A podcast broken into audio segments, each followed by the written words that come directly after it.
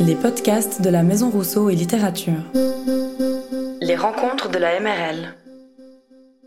Ce 3 novembre 2022, nous accueillons la fête des lauréats, un événement qui rassemble les lauréats et les lauréates des bourses d'aide à l'écriture du canton de Genève, attribuées entre 2017 et 2019. À la MRL sont réunis les auteurs et les autrices Jérémy Gindre, Gabriela Zalapi, Cléa Chopard, Naomi Delvecchio, Jean-Jacques Kissling, Michel Henny et Cassandre Poirier-Simon. Une œuvre de Kim Sop Boninseni est installée dans le hall d'entrée, tandis que Meloé Jenai nous offre une performance unique. Cette performance ne se prétend pas à un format audio, n'a pas été enregistrée. Vous entendez maintenant les lectures de Jérémy Gindre, Gabriela Zalapi et Cléa Chopard. Cet événement est organisé avec le service cantonal de la culture du canton de Genève. Bonne écoute à toutes et à tous. Viens là, le chien. Viens, je te dis, et couche-toi maintenant. Arrête de courir dans tous les sens. C'est le désert ici, au cas où tu n'aurais pas remarqué. Les cactus ont des épines. Tu veux finir avec une épine dans la patte? Et qu'est-ce que je ferais d'un chien qui boite? Déjà que je ne sais pas trop ce que je vais faire de toi. Tu es trop jeune, je l'ai dit, ça, Warren. J'ai besoin d'un chien qui me ramène les perdrix, pas d'un gamin qui court partout comme un idiot et qui aboie la nuit devant les yuccas. Tu es mormon, le chien? Tu y crois? Au yucca qui lève les bras pour montrer la terre promise? Eh bien, voilà, tu es arrivé. Alors couche-toi. Moi aussi, quand on m'a amené ici, j'y ai cru. Le désert, le ciel bleu, les rochers, la vie de pionnier, j'ai pensé bingo, comme quoi tout le monde peut se tromper. Mais j'avais des raisons d'aimer ça à 12 ans, et puis mon oncle et ma tante, ils s'occupaient bien de moi, mieux que je m'occuperais de toi. Désolé, mais bon, euh, qu'est-ce que tu veux? C'était des ploucs. Combien de temps il aura fallu pour comprendre qu'il n'y avait plus d'or, pas plus d'or ici qu'ailleurs Ils ont creusé partout, passé leur vie à gratter une terre aussi riche qu'une biscotte pour y gagner quoi? Je vais te le dire. Des croûtes.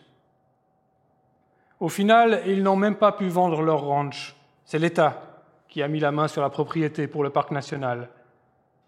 Tout ce qu'il en reste, c'est ce misérable coin grillé, cette miette de biscotte où tu as l'honneur de pouvoir risquer tes pattes aujourd'hui. Maintenant, écoute. Écoute-moi. Il faut que je t'explique un peu pour que tu saches à quoi t'attendre, que tu saches quel genre de bonne surprise peut te tomber dessus si tu fourres ton museau n'importe où, sans te méfier. Et je ne te parle pas des cactus, des serpents ou des scorpions. Je ne te parle pas des coyotes. Je parle de ton attitude. Ton attitude personnelle. Méfie-toi.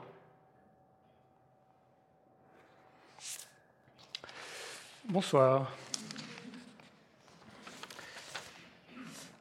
Alors, j'ai dix minutes pour vous parler, non pas d'ovomaltine, mais euh, de la façon dont j'ai écrit ce livre, Trois réputations, qui est un ensemble de trois récits, des novellas, qui racontent la vie et la mort de trois personnages. Janie Plantier, Epke Jansson et Bill Ronson. Cette trilogie est construite sur des figures qui ont en commun d'être des mal-aimés, d'ailleurs pas aimables, qui, à un moment de leur parcours, sont mis à banc de la société, se sentent investis d'une mission et se lancent dans la réalisation d'un grand œuvre étrange qui restera incompris.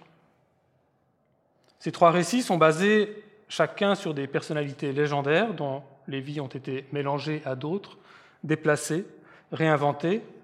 Et en cela, ces novellas ont en partie leurs racines dans des romans populaires et les personnages re, re et re-racontés, comme Robinson Crusoe, Farinet ou Jeremiah Johnson, le mangeur de foie. Alors, ce livre a comme point de départ la novella Un trou célèbre, que j'ai écrit il y a longtemps, euh, dix ans, et qui a été écartée au moment de l'édition de ce livre. On a eu du mal, parce qu'elle, euh, disons, détonnait de l'ensemble des nouvelles. Comme j'en étais quand même content, j'ai choisi de la faire paraître indépendamment chez un autre éditeur, sous forme d'un petit tirage de poche euh, illustré. Ensuite, je me suis lancé dans l'écriture de ce roman, Pas d'éclair centenaire, écriture qui a été marquée par une grave période d'enlisement, en réaction de laquelle j'ai eu besoin d'écrire un récit tout différent dans son contexte, euh, son ton et surtout sa vitesse. Comme euh, mon éditrice de l'époque s'est montrée aussi sceptique sur l'ébauche de cette novella que sur le roman en cours, je l'ai mise de côté en notant quand même qu'elle avait plein de points communs avec un trou célèbre. J'ai donc décidé de construire une mini-trilogie à partir de cette parenté évidente, de fabriquer une sorte de jeu des familles. Dans la famille des radicaux réfractaires mis à l'écart, je demande la sœur revêche, Janie Plantier. Je demande L'amoureux est conduit, Epke Janssen. Je demande Le cousin d'Amérique, Bill Ronson. Ces deux premières histoires sont restées dans un tiroir pendant quelques années et une piste s'est dessinée pour une troisième. Cette piste s'est tracée petit à petit avec beaucoup de matériel de lecture, de repérage, de documentation. Mais pour arriver à écrire cette troisième histoire et surtout à lier les trois entre elles, à les tresser serrés. Il me fallait, comme mes personnages, partir, être d'une certaine manière isolé et aussi un peu déboussolé. Alors, ça tombait bien. À ce moment, nous avions décidé d'aller passer une année à Montréal, séjour qui a été rendu possible en partie par cette précieuse bourse. Merci. Le saviez-vous? Il faut beaucoup de temps et d'espace mental pour écrire. Il faut aussi manger, et pas juste des miettes de biscottes ou des croûtes, comme évoqué dans le passage que je viens de vous lire. Pour ma part, j'ai aussi besoin de voyager, parfois pour aller sur les lieux de l'histoire, et parfois pour m'en éloigner, prendre de la distance avec l'endroit, le sujet, pour mieux y retourner par l'écriture. Comme pour les deux autres, j'ai donc écrit la troisième histoire d'abord d'une traite, en plein milieu de l'hiver québécois, puis passé du temps à réécrire les deux autres, à soigner les échos entre les trois, en cherchant à renforcer les points communs, en les remaniant pour que chacune ait son autonomie, sa singularité, tout en étant le miroir des deux autres. Le reste de cette année à Montréal m'a encore permis d'achever le travail avec mon éditrice, les ajustements, les corrections, pour aboutir à ce livre que je suis si heureux de tenir entre mes mains et dont je vais vous lire un tout petit extrait en conclusion, une mini-histoire dans l'histoire. Il s'agit de la fin de la novella qui a pour titre Moment de pur bonheur à Castelciflo et qui se passe sur l'île de la Blanquilla, au large du Venezuela, où le personnage a construit une sorte de palais du facteur cheval.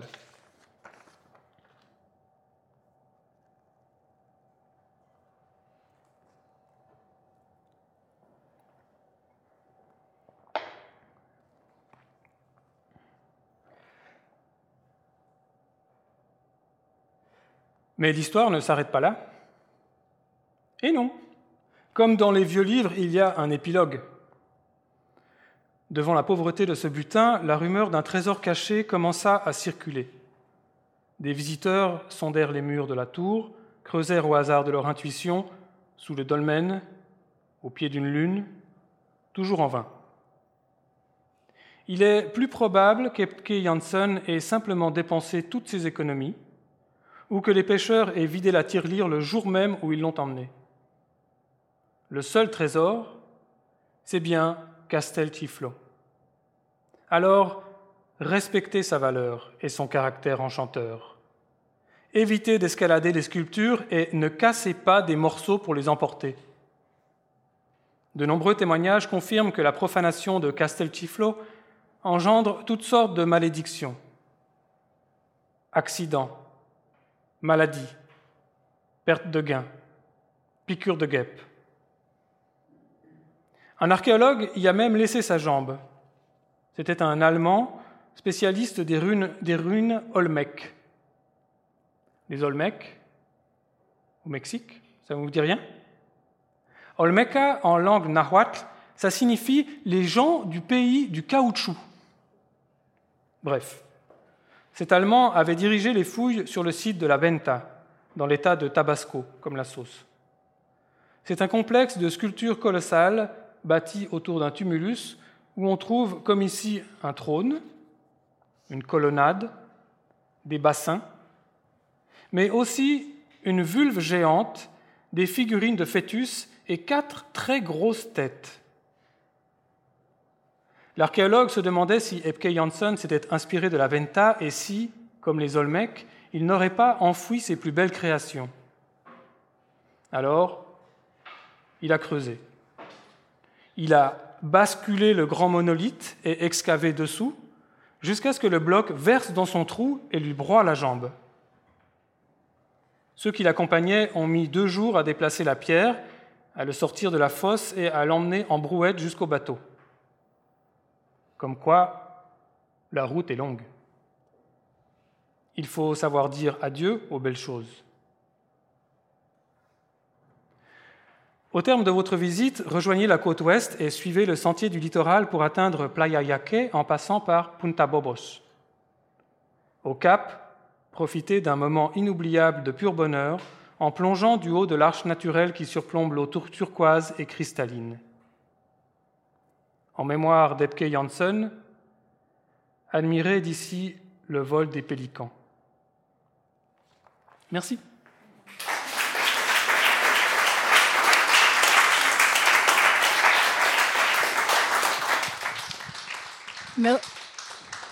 Merci Jérémy Gindre, du temps, de l'espace et de l'argent pour écrire à bon entendeur. Merci de le rappeler. Gabriela Zalapi. Gabriela Zalapi est également issue de la HEAD. Euh, elle a reçu donc la bourse d'aide à l'écriture dans la catégorie euh, euh, des auteurs émergents en 2019, et elle s'est fait très vite remarquer avec Antonia, qui est paru en 2020 de mémoire, 19 hein, ou 20 euh, chez Zoé, qui a reçu 19 euh, chez Zoé, mais qui a reçu des prix en 2020, notamment le prix de la, le Grand Prix de l'héroïne décerné par Madame Figaro, ainsi que le prix Bibliomédia. Et en 2022, issu de, de, ce travail qu'elle a mené grâce à la bourse d'aide à l'écriture, est sorti toujours aux éditions Zoé, Willibald, et donc, euh, Gabriella va nous lire quelques extraits de Willibald, tout en étant accompagnée d'un film qu'elle a elle-même signé. Non, pas accompagnée, après, voilà. D'abord la lecture et après le film, un film qu'elle a réalisé euh, et qui, vous verrez, est tout à fait énigmatique, en lien avec euh, son travail dans Willibald. Je cède donc maintenant la parole à Gabriella Zalapi.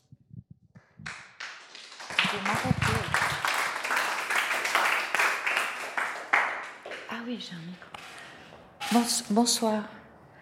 Euh, je vais lire tout de suite. Mais, merci pour la bourse.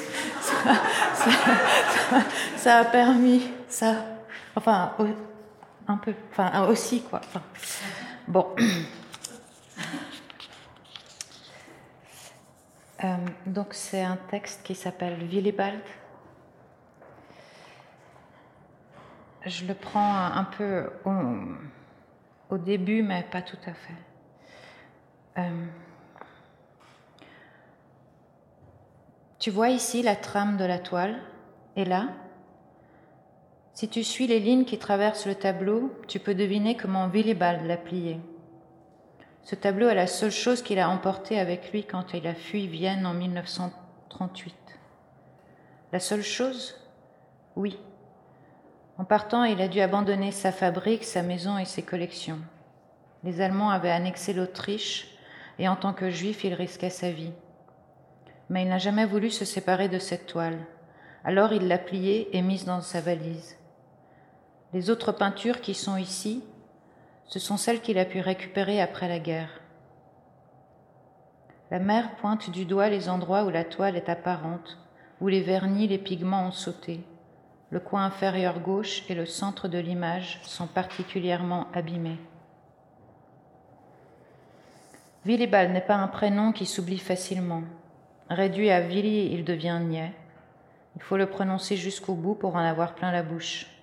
C'est un vieux prénom d'origine germanique qui, au jeu de la décomposition, donne Viljo, volonté, désir, souhait, et Baldras, pouvoir, force, bravoure, audace.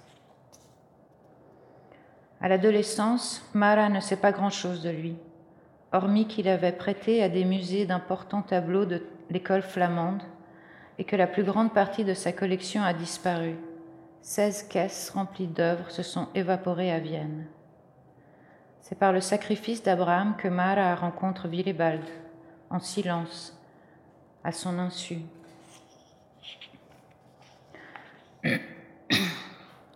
Quelques semaines avant la vente aux enchères, deux ouvriers s'installent dans le salon armés d'un rouleau de papier bulle, d'une caisse en bois, de ciseaux et d'un ruban adhésif.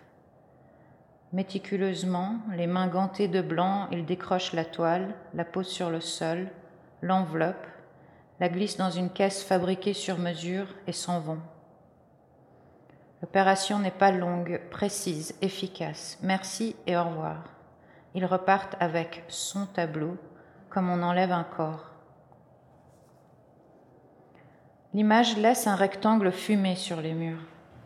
Ces traces sont la preuve d'un enlèvement. Le sacrifice d'Abraham lui manque. Il persiste de manière lancinante sous les il persiste de manière lancinante sous les paupières de Mara. Depuis la vente, un malaise semblable à des particules invisibles circule dans l'appartement, recouvrant chaque objet d'une fine pellicule.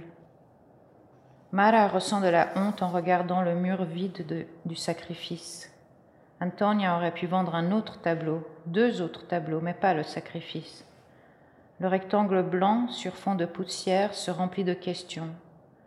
Pour Mara, c'est Willibald, son audace, son obstination qui ont disparu. Pourquoi l'avoir vendu?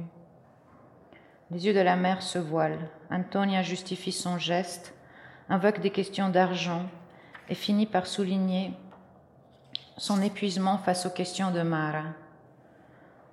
Son silence devient gris, glacial.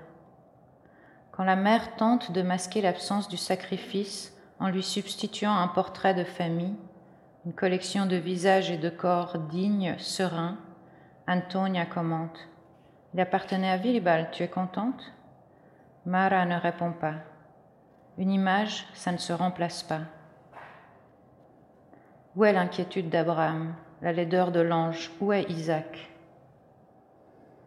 Il y a des images qui deviennent des organes, qui finissent par se calcifier et faire partie de la structure osseuse. Il y a des images qui mettent en concurrence toutes celles qui viennent après et qui jamais n'atteignent la même densité. Il y a des images qui obstinément rythment une vie, qui se manifestent au gré des hasards pour nous rappeler un flux souterrain. Le sacrifice d'Abraham est l'une de celles-ci. Sa complexité, sa beauté sont les références invisibles de Mara. 2015. Viens. Mara loue une voiture, ligne blanche, péage, essence, café, bande d'urgence, viens, inclus 1300 km, et une succession de pensées qui ressassent les mots d'Antonia. Viens. J'ai reçu un coup de téléphone du directeur d'un musée de Vienne. Ils ont des choses à nous restituer, des vers qui ont appartenu à Willibald. J'ai besoin de ton aide pour trouver des documents. Dans la voiture, le temps est compact. Il engourdit le, temps le corps de Mara. Elle réalise qu'elle n'a pas rendu visite à sa mère depuis son installation à Paris. Cinq ans d'échanges téléphoniques, de pronto, tu vas bien, oui et toi, oui bien, et tes genoux, épaules, épaules d'eau, Je suis allée chez le médecin et toi, la peinture, je prépare une expo. Ton fils, il va bien, il a passé ses examens? Alors on se parle la semaine prochaine, prends soin de toi, embrasse ton fils, oui, ton fils. Paris, Lyon, Bourg-en-Bresse, tunnel du Mont Blanc, Aoste, Alessandria, Genova, Livorno. Willibald est de retour. 26 ans ont passé depuis la vente aux enchères du sacrifice.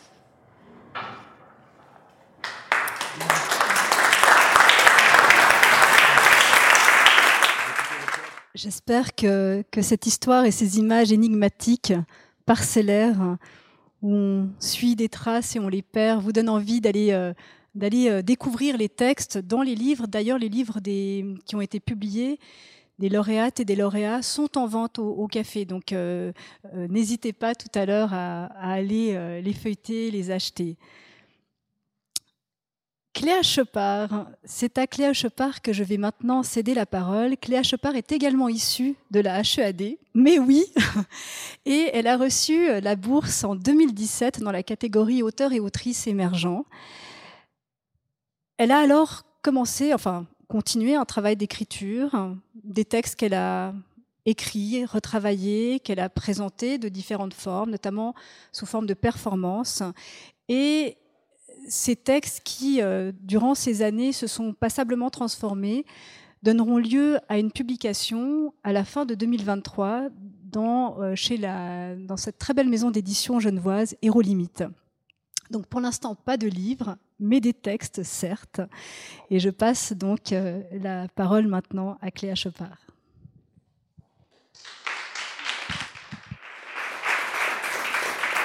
Bonsoir. Ben, déjà, merci pour cette invitation et puis merci Eva pour euh, ton organisation.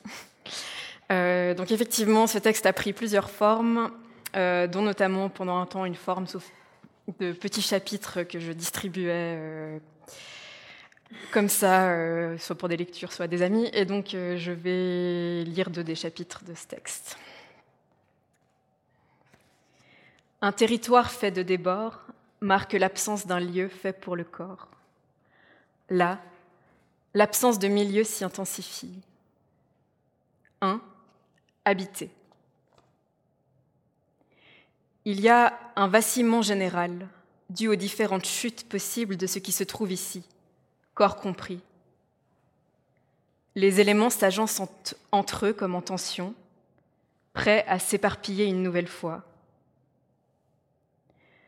L'espace serait comme saturé par les tentatives de points de repère, comme pour se rassurer ou se donner envie de fuir. C'est peut-être une inquiétude initiale qui incite à baliser son chez-soi à l'extrême, un esprit méticuleux cherchant à multiplier les désordres pour n'en fixer aucun. L'intrication de chemins complexes, non linéaires, défait l'idée de lieu. L'espace semble se départitionner on ne saurait attribuer de fonction unique à ce mode d'occupation de l'intérieur. On ne cesse de repositionner les piles de livres, les tas de vêtements, les sacs d'hiver, les boîtes de boutons et les bibelots, comme autant de cairns qui indiqueraient les routes incertaines d'un endroit supposément connu. Les dimensions initiales se parent de flou. C'est comme si on cherchait à creuser, là où il n'y a plus de place apparente, comme si on tentait de doubler l'espace en le déréglant, délimiter le lieu pour le déborder. Della est incertaine du rôle qu'elle aurait à jouer à cet endroit. Elle se demande si elle en fait partie ou si elle en, ou si elle en maintient simplement l'inconfort, telle une force extérieure. Elle imagine être ici comme un élément limite, à la fois déposé là, de la même façon qu'on dirait d'une couche de buée qu'elle se dépose sur une vitre, et contribuant à une sorte d'implosion généralisée ou d'explosion. Elle n'est jamais trop sûre du sens des choses. Rien n'est d'ailleurs jamais exclusif. Elle peut être à la fois absente et son contraire. La désorganisation ne lui dit rien. Le mot la laisse un peu perplexe. Elle n'aime pas l'ordre ni le désordre. Elle n'arrive pas à dire s'il y a quelque chose entre deux. Elle se demande si les choses tiennent. Elle suppose qu'un regard extérieur dirait que son visage tient alors que le lieu où elle se trouve s'écroule, quand en fait c'est le contraire. Malgré les morceaux de chemin ménagés un peu partout, les phrases pour s'en sortir, les impasses se multiplient. D'une impasse à l'autre, il ne s'agit ni d'un labyrinthe, ni de tourner en rond. Les recoins, les rebords et les revers, le lent travail de sape de la réalité, toutes les, couches supplémentaires implantées comme par magie viennent brouiller les pistes. Les parades sont multiples. Tracer des sentiers qui commencent au hasard et ne mènent nulle part, inventer de nouvelles façons de forer là où ça résiste. Les murs, les espaces, le corps de Della, tout semble tendu. Il faudrait pouvoir les déchirer pour mieux les franchir.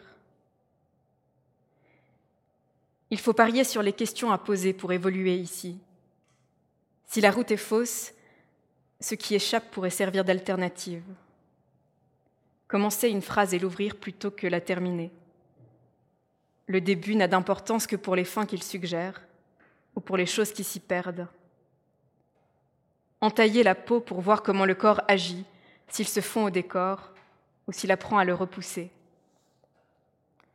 Si l'on suppose qu'il s'agit avant tout de se frayer des chemins, alors on peut se demander s'il vaut mieux défigurer ou configurer les espaces. Si la question principale est de savoir comment sortir, il faut peut-être inverser les repères transformer l'habité en non habité, défaire la nécessité du chez-soi, affirmer que Della est elle aussi un point quelconque de l'environnement.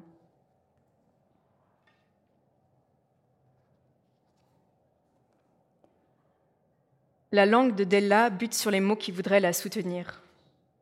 Chez elle, c'est comme si parler était une partie du visage et qu'au visage en vertige correspondait une parole difficilement isolable dans sa propension à décomposer le corps de partout, ne laissant plus émerger que quelques symptômes éperdus. 9. Lexique de la démesure. Quelques mots trouvés dans différentes langues peuvent encore servir de balise. Articulation trouble de l'éloignement les murs épellent comme à la place les langues d'où on voudrait parler. Les motifs perles humides influent le décollement dans la répétition. Là, la voix s'entend comme en karaoké. Ce que le bord de lèvres émet avec hésitation reste comme pour toujours fixé au corps. De ce drame-ci ou d'un autre, les ondes de choc se propagent en des mouvements contradictoires, des échos imparfaits. Peu sûr, la construction d'un lexique fiable à même de contourer les dangers ou de seulement réagir à l'inattendu. Une petite pellicule se forme en une surface fugace, condensée de mots comme issue d'une saturation de l'air ambiant ou d'un état de détresse. Il se pourrait encore que tout cela vienne faire paroi, se rendre mur, une limite pour cimenter le réel. La parole de Della est alors une sorte d'événement météorologique à la limite du solide, gouttelettes de rosée, givre, détérioration successive des couches de murs percées vers le dehors. La désintégration insidieuse des édifices sous le coup d'une humidité impossible à contenir, d'une intensité trop compacte, la menace s'imprègne dans les failles, les creux, les craquelures, dans l'écaillement des peintures, les entailles au plafond. L'air prend une forme particulière, comme une buée, attestant de la prise par le réel de ce qui la déborde.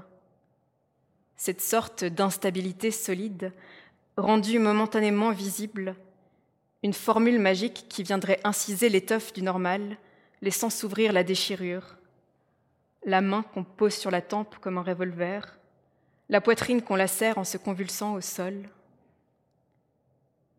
Invoquer par un geste les puissances mortelles, les ingérer, laisser le monde s'épaissir de la présence de tous ces dangers, les accidents de trafic, les chutes à vélo ou du dixième étage, les épingles plantées dans la cuisse, les cercles de cordes serrés autour de la gorge.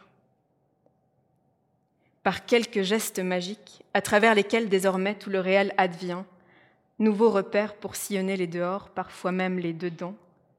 Della dit qu'elle parvient à tendre des pièges aux menaces, à les approprier. Une coupe dans le réel pour le faire suinter. Croire qu'un rituel vient structurer le désordre. Croire qu'une répétition de gestes et de mots est une prédiction. Croire que les tics sont des dérèglements momentanés, à traiter de façon diverse, thérapie, désintérêt, remontrance ou encore vernis au goût amer. Croire qu'il n'y a rien d'autre que des mouvements déployés face à l'urgence, pratiqués et entraînés depuis toujours.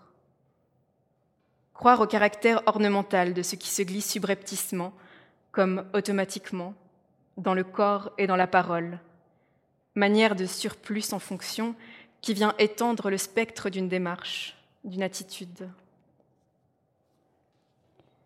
Des parures qui confinent d'Ella au contour de sa peau, mesure d'externement forcé, la distance tenue en méfiance élaborée. Le monde s'insinue par le dessous des ongles, les ouvertures ménagées au couteau. Ne faire confiance ni au mur, ni au sol, ni aux pieds. Quelques lieux faibles en préfabriqué défont les nœuds. Un horizon partout visible où l'on résiste à vif, les territoires entaillés à la démesure, les couturés instables où se dissout l'habité. Là, le troublé semble parfois se fluidifier. À quoi faut-il encore faire attention? D'ici, il n'est pas question de sortir. Le souvenir d'une douleur ancienne ravive le mécanisme de suppression, les peaux vives qui s'effacent. Où poser le pied? Éliminer toute particule d'air au plus vite, créer un vide en espérant flancher avec. Merci.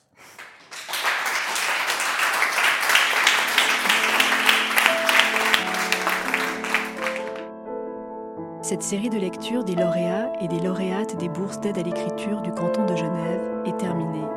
Retrouvez notre actualité sur notre site. À bientôt pour de prochaines écoutes.